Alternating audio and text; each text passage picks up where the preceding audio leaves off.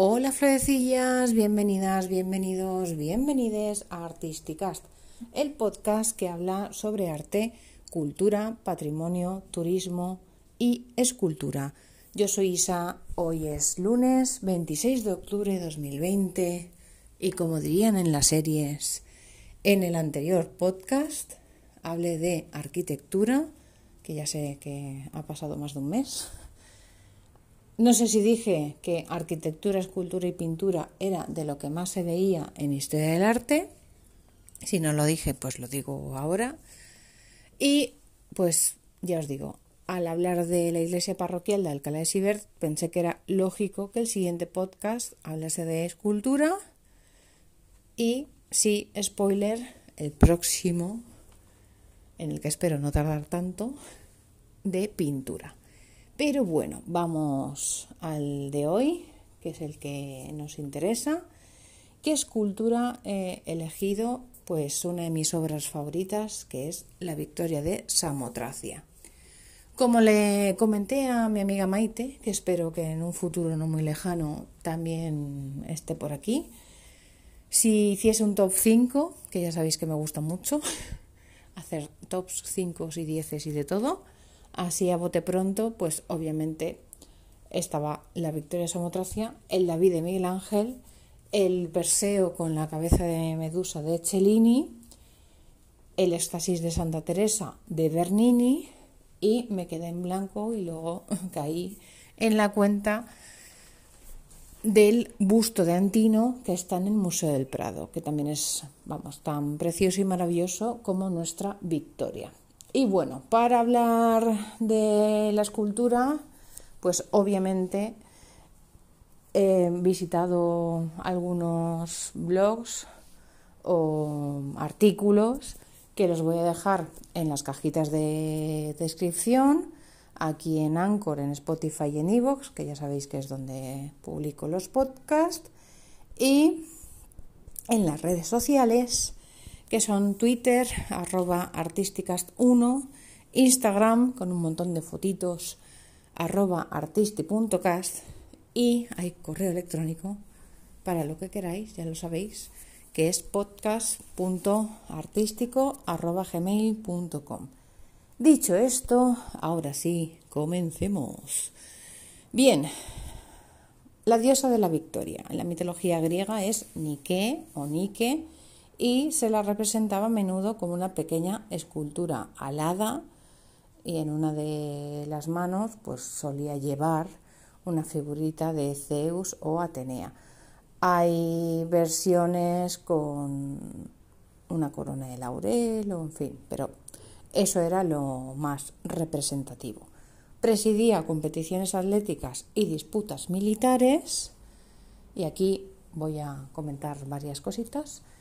En competiciones atléticas, una vez empezaron las Olimpiadas y acuñaron monedas y medallas, aparecían en el reverso. Y bueno, se conoce que en una de las competiciones que se llama maratón, que es por las guerras entre los persas y los griegos, pues al vencer los atenienses, un soldado que se llamaba Filipides de Macedonia, que corrió los 42 kilómetros que compone la competición de maratón a Atenas para anunciar la victoria del grito de Nike. Y bueno, pues como iba diciendo, todas las victorias, y la nuestra no es menos, son figuras femeninas aladas.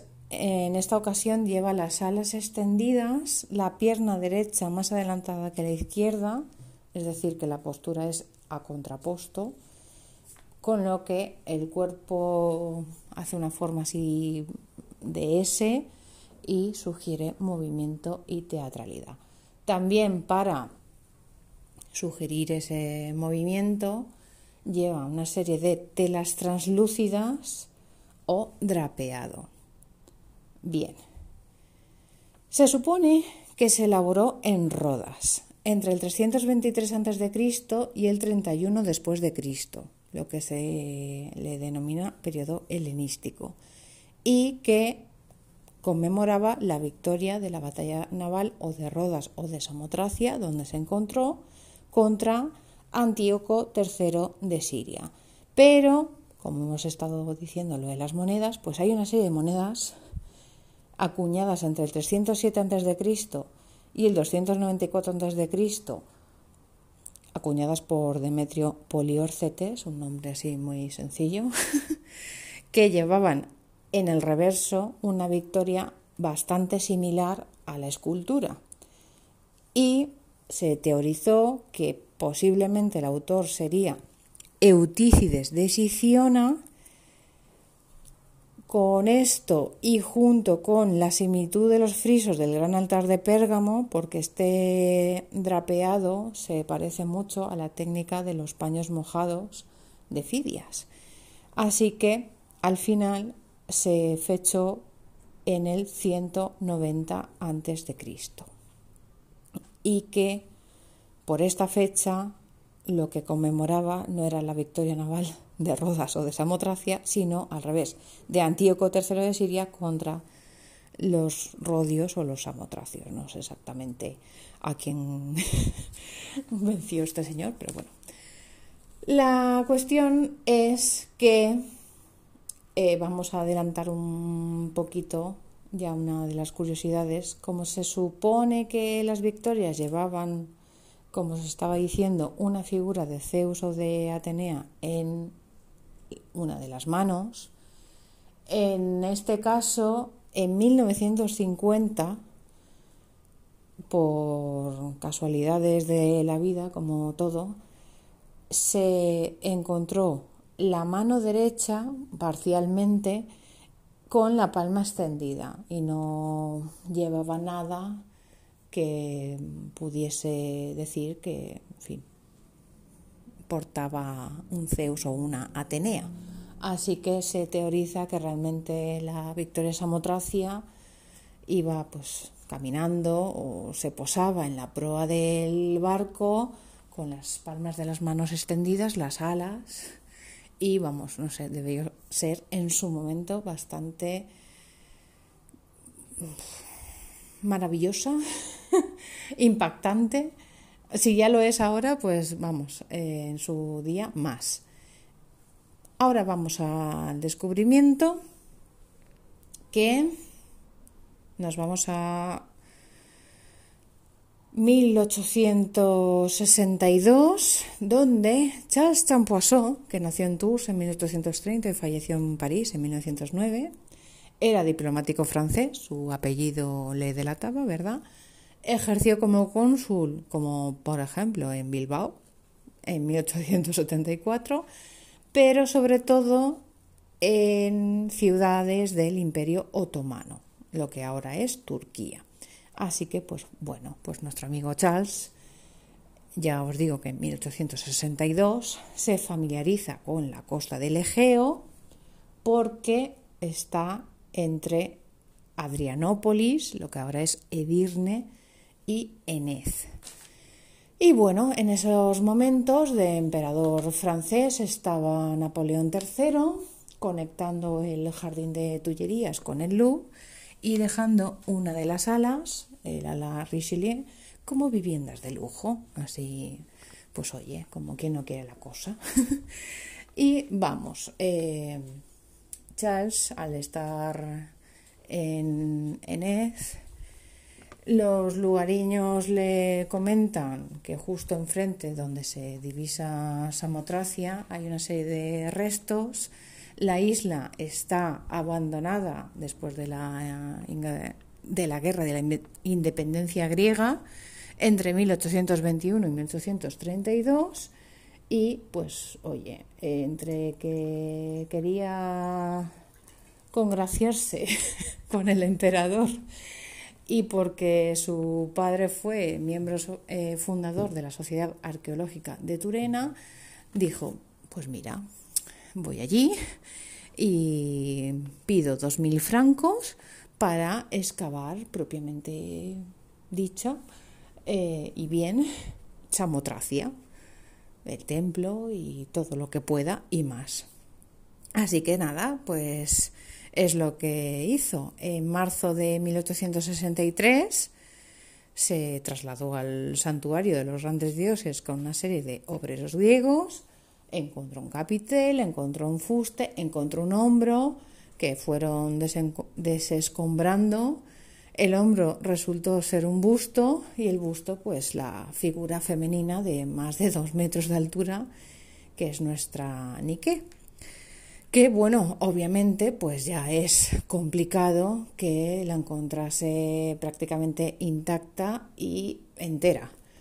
Pero mira, milagritos que pasan cuando se encuentran esculturas. Por cierto, que no lo he dicho, en principio solo lo que es la, escultura mide entre 2 y 2,75, depende de los artículos que leáis pero bueno, más de dos metros y junto con la proa del barco al final son cinco metros y medio de altura que tiene pues nuestra Victoria Samotracia.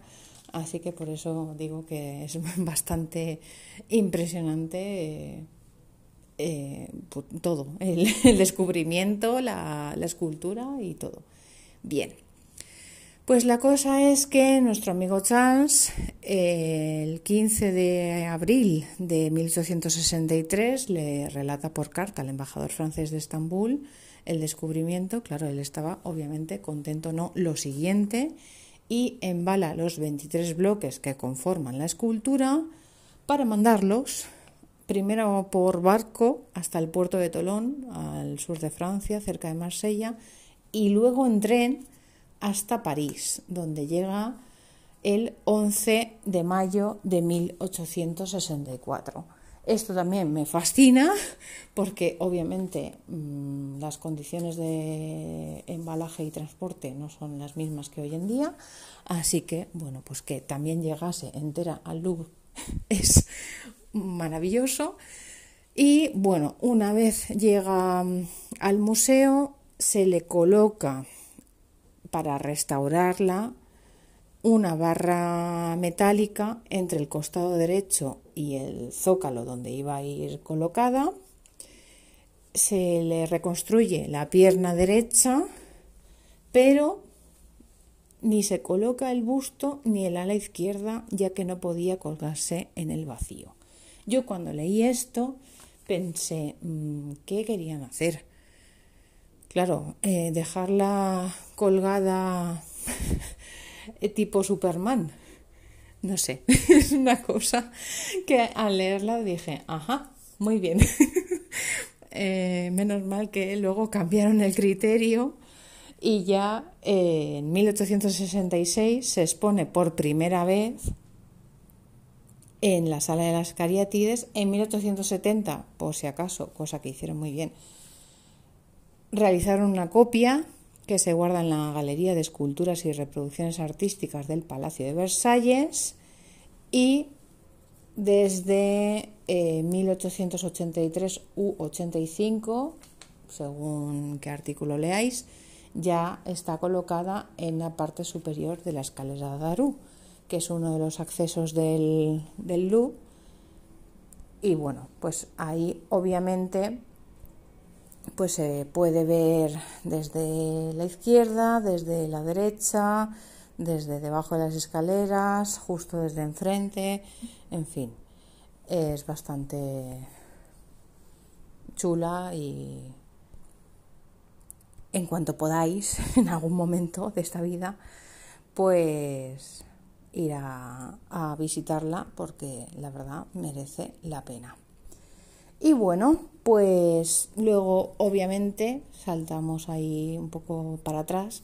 En 1874 o 79, tampoco queda muy claro el año, pero bueno, tampoco nos vamos a, a poner a discutir. Charles va en una segunda misión a ver si puede recuperar la cabeza y los brazos, pero obviamente nunca los pudo encontrar, pero sí la proa del barco donde al final pues la colocaron. Y bueno pues ahí está. Eh, la verdad es que de verdad que, no sé, merece mucho la pena, obviamente, si, si vais a Louvre, verla porque es impresionante. Que mira, estaba leyendo ahora un tuit de un guía en París que para acceder hay 62 escalones concretamente y la escalera se construye en 1855. Bien, me gustan los datos. y bueno, pues ya mm, para terminar, que tampoco quiero que esto se quede demasiado largo, obviamente la victoria de Samotracia, bueno, la escultura en general, inspira a generaciones posteriores y pues esta en concreto tiene varias versiones. En 1962 está la Victoria de Samotracia o S9 de Yves Klein, que es una escultura de 51,5 por 25 de resina azul un azul así como muy metálico, muy lapislázuli, muy chulo, que está en el Reina Sofía. Luego en el 73 Dalí hace las dos Niques o la doble victoria de Samotracia, un homenaje a Raymond Roussel. La verdad, en fin, es bastante impresionante. Y ya un pelín más actual, en 1997 en el Guggenheim de Bilbao de Jim Dine o Dine, no sé cómo se pronunciará, las tres Venus españolas rojas, que son bastante curiosas. Y bueno, entre medias de tanta fecha, y ya para terminar, imagino que obviamente todo el mundo está pensando, o eso espero, en que en 1964 se funda una empresa deportiva que se llama Blue Ribbons Sport. Si os digo eso, igual no caéis, pero si os comento que en 1971 se planifica cambiar el nombre y el logo, pues eh, igual sí que os vais más a pensar que es sí la marca Nike que elige el logo por las alas o una de las plumas, en fin, como queráis verlo, se supone que es el ala entera en un diseño pues mucho más moderno y se le llama Nike sin el Nike acentuado, pues no sé, para eh, ponerle nombre de la victoria, unas zapatillas supuestamente ganadoras de muchas competiciones y esas cosas de marketing que, oye, pues están chulas. Y bueno, pues todo eso es lo que os iba a contar hoy en este podcast, que espero que, en fin, os haya interesado. Ya os digo que próximamente vendré con uno sobre pintura y bueno, pues hasta que publique el siguiente, espero veros por las redes sociales. Si queréis comentarme algo, ya lo sabéis. Y nada más. Hasta pronto, florecillas.